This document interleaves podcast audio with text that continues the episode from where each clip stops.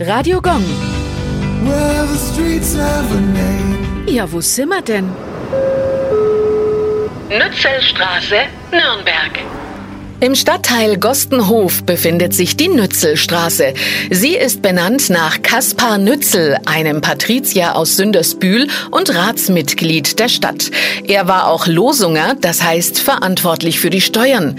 Die direkte Steuer hieß Losung. Die indirekte Steuer auf Met, Bier und dergleichen nannte man Ungeld. Kaspar Nützel war aber auch ein glühender Verfechter der Lehren des Reformators Martin Luther.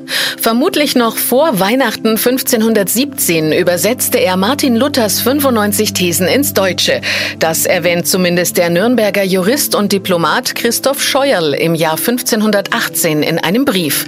Diese früheste zu datierende deutschsprachige Übersetzung ist aber nur durch Berichte belegt. Bibliografisch ist sie nicht bekannt geworden. Radio Gong. Well,